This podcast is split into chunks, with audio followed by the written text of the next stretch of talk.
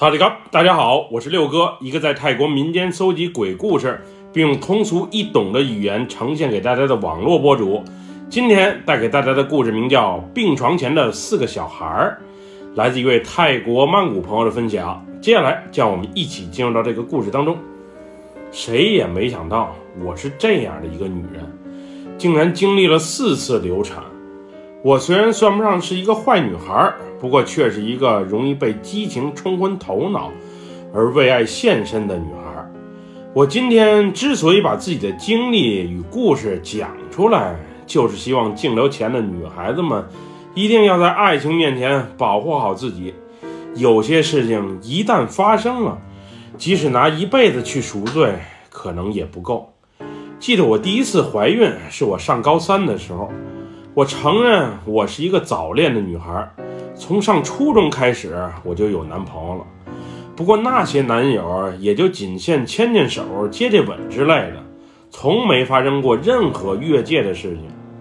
我的第一次发生在高二暑假，因为爸妈在我很小的时候就离婚了，所以我的童年和学生时代都是在爷爷奶奶的陪伴下度过的。我虽然也渴望能像其他人一样得到家庭的温暖，不过他们只是在给我生活费的时候体现他们的存在感，而我的生活、我的学业、我的感情世界却从没有人关注与关心过。我之所以谈男女朋友早，主要是那些男孩能听我的话，能顺我的心，能在我最需要关爱的时候花时间陪伴我。在经历了那个夏日的初尝禁果之后，因为年轻朦胧不懂事儿，所以在荷尔蒙的刺激下，我和我的男友时常在他家没人的时候发生关系。刚开始我们也采取保护措施，不过后来在他的强烈要求下，我俩就放纵了自我。最终在高三第一学期刚开学不久，我就感觉到了身体的异样。先是例假不来了，后来又是莫名的呕吐。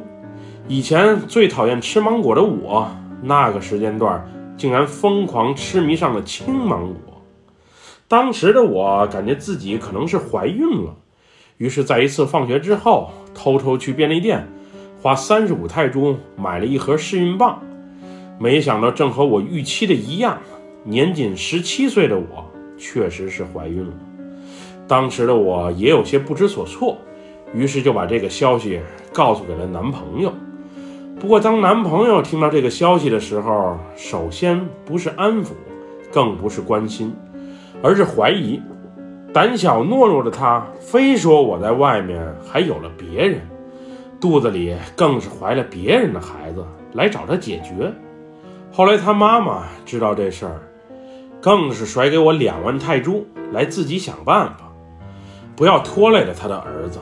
当时的我是又气又恨，很为这几年的付出而感到不值。不过那时的我是如此的渺小与懦弱，我不敢把这事儿告诉给爷爷奶奶听，更不想把这丢人的事儿透露给脾气不咋好的爸妈。于是自己收下了钱，扛下了这一切，在朋友的陪同下找了一家地下诊所，堕了胎。毕竟我俩当时都在读书，要是被学校发现的话，不仅俩人会被开除，传出去的话，将来对谁也不好。其实他妈妈的那两万泰铢，我也不想拿。不过那时的我是多么的无助与孤独，没有那笔钱，我是真的无法独自承受这一切的。第一次堕胎的时候，我是特别的害怕。许多次我都想过放弃，不过考虑到自己的未来，我最终还是度过了那一关。之后我就与高中时代的男友分了手。后来他出了国，而我因为没能考上大学，也因为家庭条件有限而直接去打工了。我的那份所谓的工作，就是晚上在酒吧卖酒，有时还需要陪顾客喝个酒、聊聊天儿。每天有出台费，卖出酒之后还有提成，工作谈不上累，就是时不时的会被那些臭男人揩油。我的第二次怀孕发生在我工作一年左右，因为第一次感情的失败，我对爱情彻底是失望透顶了。虽然有不少客人喜欢我、追求我，并许诺我好好照顾我，不过那时的我是很难再相信其他人了。直到我遇到了他，一个在酒吧调酒的帅哥。他是那种不懂言语，也不怎么笑的木讷疙瘩。相比于酒吧其他男人的油嘴滑舌，他的稳重，他的专情，深深吸引了我。因为互有好感，在双方矜持了一段时间后，我俩最终走到了一起。我俩确定关系也就一个月之后就同居了。那时的他不介意我的工作，也不介意我的过去。他每日为我遮风挡雨，那种感情的细腻深深感动了我。我是那种对爱情痴狂的人，要不就不爱，要爱就深爱。当时我是把自己的全部都给了他，没想到也就仅仅三个月，我就怀孕了。当时他说他没有准备好，希望给彼此一些时间，也给下一代创造更好的未来。于是建议我把这个孩子打掉，而那会儿单纯的我也就轻易的相信了，因为有了第一次的经验，第二次再堕胎的时候，我也就从容一些了。当时是我男朋友陪我去的，他的贴心照顾深深的感动了我。虽然我也为这个素未谋面的孩子而感到可惜，不过那时的我们，一是都是太过年轻，二是也没什么钱。三是孩子生出来，谁去照顾也是回事儿，所以那时的我想，也许放弃是一种最好的选择。就这样，时间又过去一年，虽然俩人间的感情还算甜蜜，不过缺少了刚认识那会儿的激情与浪漫。原以为我俩会慢慢的稳定下来，最终走入婚姻的殿堂，没想到这次我又意外的怀了孕。不出所料，他还是以不到时候、暂时还不想被婚姻束缚、条件不允许等为借口，让我把肚中的孩子处理掉。当时的我是那么的无助与迷茫，不过那时的我也确实毫无选择。强把孩子留下来的话，他会离我而去；要是不生的话，也许我俩还有未来。所以那时的我。再次相信了他的话，在他许诺我过些日子，等条件好的时候就结婚之后，我再次去堕了胎。那时的我已经麻木了，我原以为再次有个孩子能与他有个未来，没想到却是再一次的等待。第三次堕胎没多久，加上我身体虚弱，身材有些走形，我发现我的男朋友好像是外面有了人。时而不接电话，时而夜不归宿，每一次都是以工作和家庭来敷衍。但是凭借女人的第六感，我能感觉到他肯定是有了其他的女人。在一次激烈的争吵之后，那天我去了曼谷的一家酒吧买醉，几杯烈酒下肚之后，在对男友的愤怒与憎恨中，我与酒桌上一个对我频频献殷勤的富家男发生了一夜情。我虽然知道我男朋友其实心里啊还是很在乎我、很爱我的，不过嫉妒心强的我还是想报复他一下，毕竟他与其他的女人也上了床。万万没想到，就这么一次冲动，就这么一次犯错，我竟然中招了。虽然后来我与男友又和好如初，也没有再与那个富商见过面，不过这次的意外怀孕确实搞得我。不知所措。我虽然没向男友坦白一切，不过却告诉他自己的再次怀孕。当时我的男友还挺奇怪，为什么我如此轻易的怀孕？短短的两三年时间，竟怀了三次孕。那时的我也深知，如果这次再去堕胎，很有可能以后就再也无法怀孕了。我虽然也不百分百确定肚子里的这个孩子就是一夜情的产物，不过按照时间上来推算，估计就是。我虽然也做了补救，不过估计也是无济于事。于是这回我主动提出堕胎，我真不确定肚子里的这个孩子到底是谁的。如果要不是男友的，那我该如何交代为好？索性就一不做二不休，还是拿掉吧。即使有可能将来我无法再次怀孕，这次还是我男朋友陪着我去的地下诊所。不过我没有去上两次的那一家，而是换了一家，主要是丢不起那人，怕太尴尬。这次的地下诊所就在一个美发店的二楼，环境有些简陋。不过据说大夫和护士已经有着多年的经验。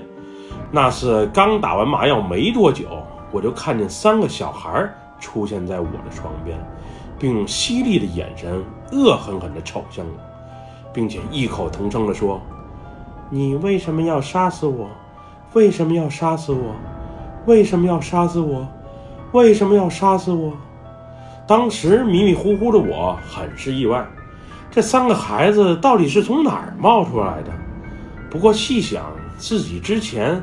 曾经堕过三回胎，也猜想到了他们可能就是自己之前造的孽。当时的我对再一次来堕胎而感到后悔，我努力挣扎着想阻止大夫和护士的下一步行动。不过我虽然意识很清醒，但是既没法发出声响，也没法做出任何的行动，只能任由他们在诊所里对我肚子里的那个孩子。进行摧残。虽然我已打过麻药，但是这一次我的身体却能明显的感觉到疼痛。流产过程中的每一步，医生和护士交流的每一句话，我都能深深的感知到。我不知道这是为什么，也不明白这第四次堕胎为何会如此的痛苦。一会儿，原本站在我身旁念叨着“你为什么要杀我的三个孩子”，不是抓着我的胳膊。就是压着我的胸口，要不就是用着小手堵住我的鼻子和嘴。我试着发出声音，并祈求的目光投向大夫和护士，但是他们仿佛感知不到我的存在。直到最后，我就要快喘不过来气了，就要死了。